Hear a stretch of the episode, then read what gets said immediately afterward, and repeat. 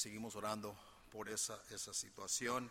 Am, vayan en sus Biblias, por favor, conmigo a Primera de Corintios. Primera de Corintios. Y parece que, que la- el programa con todos los anuncios, aunque todo estaba tremendo, todo lo que se anunció, todos los especiales, ah, tomó algo de tiempo. Y yo puedo ver desde aquí que ya están cansadas. Ya, ya estoy notando que hay gente cansada en este cuarto, especialmente porque acaban de comer. Y yo también acabo de comer y yo normalmente no predico después de comer. Mi costumbre es el sábado en la noche cuando ceno, no, no, no como hasta domingo en la noche después de que predico el último mensaje del domingo, ah, porque yo me gusta estar en ayuno cuando estoy predicando. Ah, y igualmente el, el miércoles trato de hacer lo mismo. Y eso ya tengo años de costumbre haciéndolo. Pero ahorita comí y ahora voy a predicar. So, en verdad no sé lo que va a salir ahorita, amén. Eso, eso, oren por mí, amén. Vamos a hacer lo que se puede, amén. Y hacerlo bien delante del Señor. Pero voy a dedicarme a leer más la Biblia que cualquier otra cosa. Si tienes una Biblia, el mensaje va a salir de su Biblia. So, ahí les pi- pido por favor, síguenme con su vista en Primera Corintios. Solo vamos a estar en Primera Corintios, no vamos a ir a ningún otro lugar. So, ahí me puedes seguir. Ahí en el capítulo 1, voy a leer del versículo 10 has- hasta el versículo 15. Ahí me siguen con su vista. Os ruego pues, hermanos, por el nombre de nuestro Señor Jesucristo, que habléis todos una misma cosa, que no hay entre vosotros divisiones, sino que estéis perfectamente unidos en una misma mente, en un mismo parecer. Porque he sido informado acerca de vosotros, acerca de vosotros, que hay división. Dice, porque ha sido informado, hermanos míos, por lo- los de Clo, que hay entre vosotros contiendas, versículo 12. Quiero decir que cada uno de vosotros dice, yo soy de Pablo, otro dice, soy de Apolos, yo soy de Cefas y yo de Cristo. ¿Acaso está dividida Cristo? ¿Fue crucificado Pablo por vosotros? ¿O fuisteis bautizados en el nombre de Pablo? Doy gracias a Dios que a ninguno de vosotros he bautizado, sino a Crispo y a Gallo, para que ninguno diga que fuisteis bautizado en mi nombre. Padre, bendiga tu palabra en esta, esta tarde ya, la clausura, Señor. Ya sabemos que las hermanas han recibido ya riquezas por medio de la hermana Flores y el tiempo de convivir juntos. Pero ahora, Señor, yo te pido que tu Espíritu Santo siga haciendo la obra. Señor, no me quiero tardar mucho, quiero llegar a, a donde tú quieres que llegue. Te pido que tu Espíritu Santo sea el que hable los corazones. Hágame un lado, salva a la que no es salva y fortalezca a las que ya son. En el nombre de Cristo te lo pedimos. Amén. Para entender un poquito de esta carta, tenemos que entender un poquito de Corinto. Fue escrito a Corinto, la iglesia. La ciudad de Corinto era conocido como la gran ciudad donde muchos llegaban para aprovechar de las oportunidades y- y también llegaban para ofrecer sus talentos. Había gran comercio, mucho trabajo. Muchos llegaban ahí para usar sus talentos, su inteligencia, para salir adelante. Había muchas oportunidades. Y en este lugar de Corintio se levanta una iglesia, una tremenda iglesia. Una iglesia que tiene una variedad de personajes, gente de diferentes regiones, y se comienza a levantar esta iglesia. Es muy impactante lo que esta iglesia va a hacer y la influencia que va a tener. Pero sin embargo, como muchas iglesias, también tiene sus problemas. Y déjales digo, hermanas, porque yo sé que aquí, hermana, vienen muchas de diferentes iglesias. Usted no va a encontrar una iglesia que no tiene problemas aparecidas a las que usted tiene en su propia iglesia. La verdad es que todas las iglesias tenemos problemas. Yo sé que a veces tenemos la tendencia de querer ir de un lugar a otro pensando que las cosas van a estar mejor, pero te tengo que decir que si tú llegas a ese lugar, quiere decir que tú estás ahí y si tú tuvieses problemas en otros lugares, tendrás siguiendo teniendo problemas. Y eso es parte de la vida. Tenemos que aceptar eso. ¿Por qué? Porque somos seres humanos y estamos formando un cuerpo en Cristo, una iglesia. Y aquí esta iglesia era igual como cualquiera de las iglesias que están aquí. Estaban teniendo problemas, había división entre los hermanos. Y en el capítulo 2, síguenme por favor, en el capítulo 2, miran versículo 5, dice, para que vuestra fe no esté fundada en la sabiduría de los hombres, sino en el poder de Dios.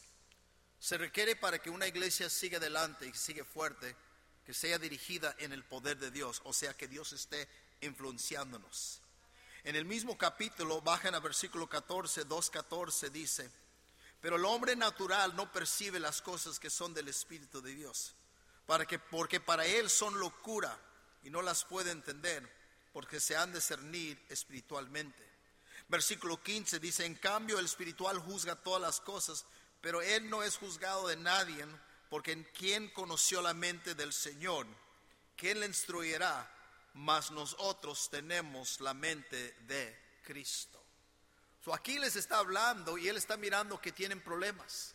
Y su deseo es que ellos entiendan que parte de los problemas que ellos tienen es porque no están discerniendo bien lo que está pasando. No están reaccionando en una manera que están tomando a Dios en cuenta. Y precisamente por eso él podía ver entre ellos muchos problemas. Eran problemas que no tenían que hacer, porque Dios tenía otro plan. Dios, cuando Dios está presente, las cosas cambian. Todo es transformado. Y Él está tratando de decirles, ahora acuérdense hermanos, estamos hablando de una gran iglesia. No estamos hablando de cualquier iglesia, estamos hablando de una iglesia que está siendo usada por Dios. Pero sin embargo, tienen sus luchas y sus pruebas. Bajando al capítulo 3, capítulo 3, Mira lo que dice en el versículo 4.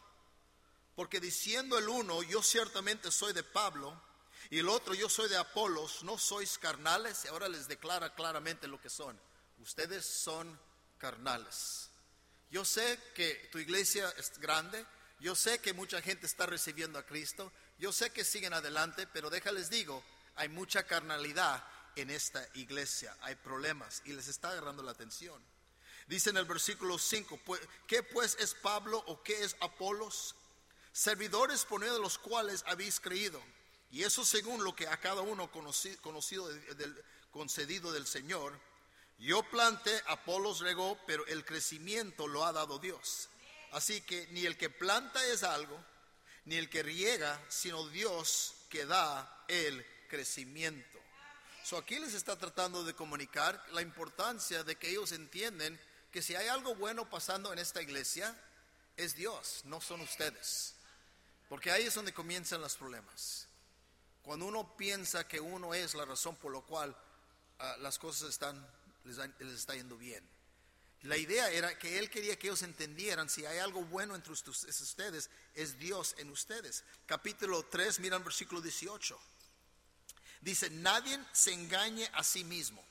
¿Por qué les dijo esto? Porque se estaban engañando ellos estaban pensando que ellos estaban haciendo las cosas bien, porque miraban los resultados. Y, esa es la tendencia que tenemos muchas veces. Miramos los resultados y no confiamos que las cosas van bien, pero sin embargo puede ver resultados y las cosas no están yendo muy bien. Dice, no te engañes, hay problemas aquí. Y dice, porque la sabiduría de este mundo, versículo 18, nadie nos engaña a sí mismo. Si alguno entre vosotros se cree sabio en este siglo, hágase ignorante para que llegue a ser sabio.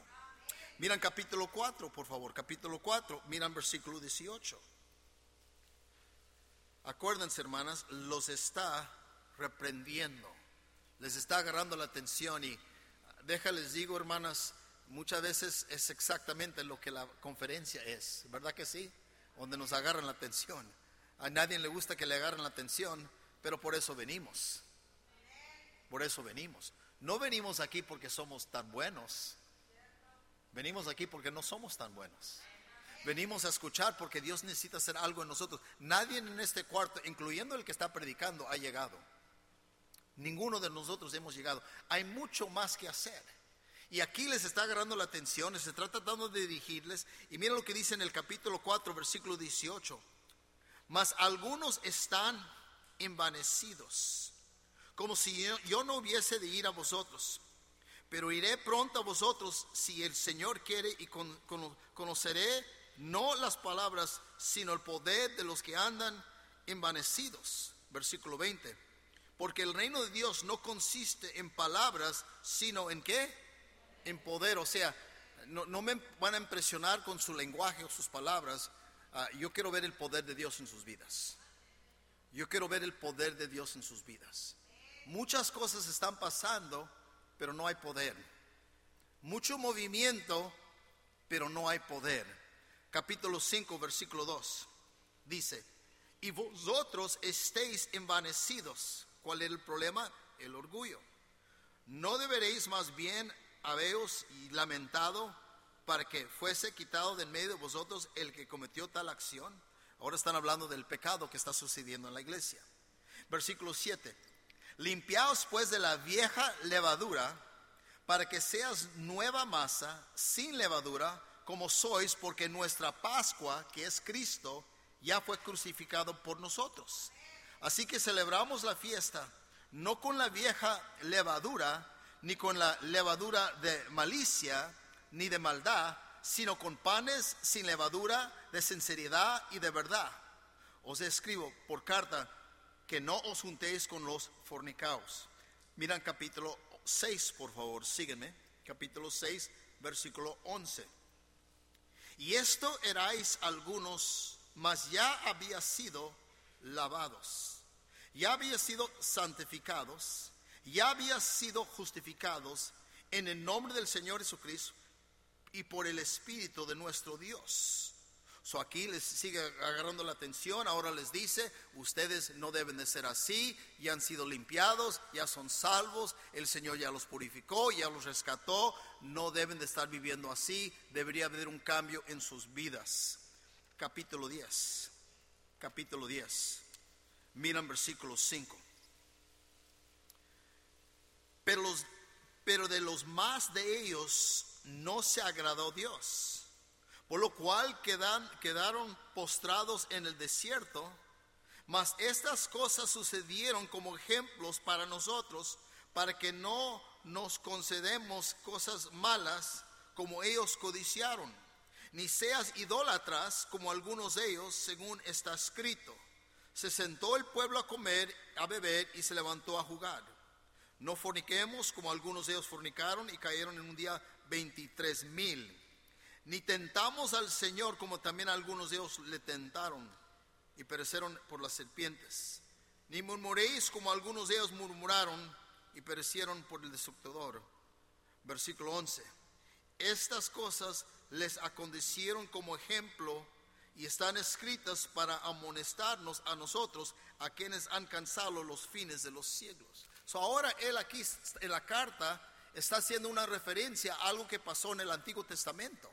Y está diciendo, ese ejemplo de los errores de ellos, hay que aprender de lo que ellos estaban haciendo. Y ahora ustedes están viviendo porque les está hablando en vivo, están en, esta carta la está escribiendo. Está, ahora quiero que ustedes miren hacia atrás lo que ellos hicieron y aprenden de sus errores y no vayan a hacer lo mismo. Y ahora nosotros nos ha dejado Primera de Corintios, como a ellos se les dejó el Antiguo Testamento, y tú y yo tenemos el Nuevo Testamento para también ver el, ejemplo y vivir en una manera que glorifique al Señor. ¿Me están siguiendo? O sea, se sigue, el Señor hace las cosas como en patrones. Todo es, sigue igual, nada ha cambiado. El hombre sigue como pecador, Cristo sigue siendo santo, sigue siendo misericordioso, paciente con nosotros y gloria a Dios por eso. Capítulo 10, pero ahora miren conmigo, versículo 21. Dice, no podéis beber la copa del Señor la copa de los demonios. No podéis participar en la mesa del Señor ni de la mesa de los demonios aquí claramente les está diciendo, ustedes ya son cristianas, ya son cristianos, ustedes ahora deben de estar siendo dirigidos por la mesa del Señor, o sea, la influencia de Dios. Las pláticas que tienes, las conversaciones que tienes son influenciados por el Señor. Estás en otra mesa. Antes estabas en una mesa la cual no tenía nada que ver con Dios, una mesa donde el diablo dirigía tu vida, pero ahora estás en la presencia de Dios, siendo influenciado por su presencia, y ahora tu vida, tu manera de ser va a cambiar el 100%, porque ahora Dios es parte de tu vida. No puedes andar un pie adentro, un pie afuera, tienes que dedicar, dedicar tu vida solo al Señor. Capítulo 11, versículo 18. Pues en primer lugar, cuando os reunís como iglesia, oigo que hay entre vosotros, que dice? Divisiones. Y en parte lo creo. ahora, hermanas, ya ven, hemos comenzado desde el capítulo 1, ya estamos en el capítulo 11 y todos los capítulos, reprensión tras reprensión, corrección, corrige esto, corrige aquello, estás mal, aquí está la solución, deja esto, comienza aquello, etcétera, etcétera, etcétera. Y ahora llegamos al capítulo 12. Y interesante en el capítulo 12 que él va a usar el ejemplo de un cuerpo humano para describir la importancia de la unidad en el cuerpo. Ahora, un cuerpo físico y también va a compararlo a un cuerpo, la iglesia. O sea, la iglesia se, se, se construye de miembros, diferentes miembros. Y ahora él va a hablar del cuerpo pero está haciendo una referencia al cuerpo de Dios porque hay problemas en este cuerpo y porque hay tanta división, Él quiere hacer todo lo posible para que ellas, ellos entiendan la importancia de que el cuerpo esté bien unido, porque si no está bien unido, no va a poder funcionar, no va a poder ver la mano del Señor. Y mira lo que dice en el capítulo 12, no voy a leerlo todo por falta de tiempo, pero mira lo que dice en el versículo 25, para que no haya, haya desavenencia en el cuerpo, sino que los miembros todos se preocupan los unos, ¿qué dice hermanas? Por los otros. aquí está la meta, que el cuerpo esté bien unido. Dice que el cuerpo es diferente. Unos son pies, unos son manos, unos son ojos, unos son oídos, diferentes miembros. Cada uno es importante. Cada persona en tu iglesia es importante. Cada uno. Y Él quiere que cada persona tenga esa mentalidad. Que cuando mira su cuerpo, cuando mira su iglesia, que sinceramente entiende que todos son importantes. Cuando todos son importantes, jamás vamos a menospreciar a alguien. Jamás vamos a hablar mal de alguien. Jamás vamos a murmurar de alguien. Porque todos son qué? Importante. Estamos hablando del poder de Dios. Estamos hablando de la presencia de Dios. Y, y, con eso dicho, terminando el capítulo 12, dice lo siguiente. Procurar pues los dones mejores, mas yo os muestro un camino aún más, que dice? Excelente. Y llegamos al final a donde vamos, capítulo 13. Cuando uno lee capítulo 13, normalmente las personas lo ven como un capítulo así medio romántico. Ah, cuando alguien, por ejemplo, se va a casar, es muy común que alguien saca versículos de este capítulo para ponerlos en sus invitaciones. Y nos gusta, ¿verdad?, cómo habla del amor. Es muy agradable lo que dice aquí. Pero cuando él escribió esto, no lo estaba haciendo para animarlos, lo estaba todavía reprendiendo. Todavía los estaba reprendiendo. Y vamos a leerlo con eso en mente, acuérdense. Reprensión tras reprensión, corrección tras corrección. Y llegamos aquí, dice, déjales enseño cuál es el problema todos los problemas que ustedes tienen, todo lo que se mencionó en los capítulos anteriores, todo se resumen con un solo problema. Y aquí está, capítulo 13. Y comienza a decirles, si yo hablese en lenguas humanas y angélicas y no tengo amor, Vengo a ser como metal que resuena o símbolo que retiñe. Lo primero que él va a comenzar a hablarles es del carácter de sus corazones. ¿Cuál es el carácter de tu corazón? ¿Qué es lo que está causando todo lo que estamos pasando? ¿Cuáles son los problemas? Yo sé que tú pudieras decir, no, el problema es esto. Alguien hizo esto y ese es el problema. La cual causó este problema, la cual causó este problema y ahora tenemos una caos. Todos aquí pudiéramos ver problemas que tenemos tanto con los niños como en el matrimonio, como en la iglesia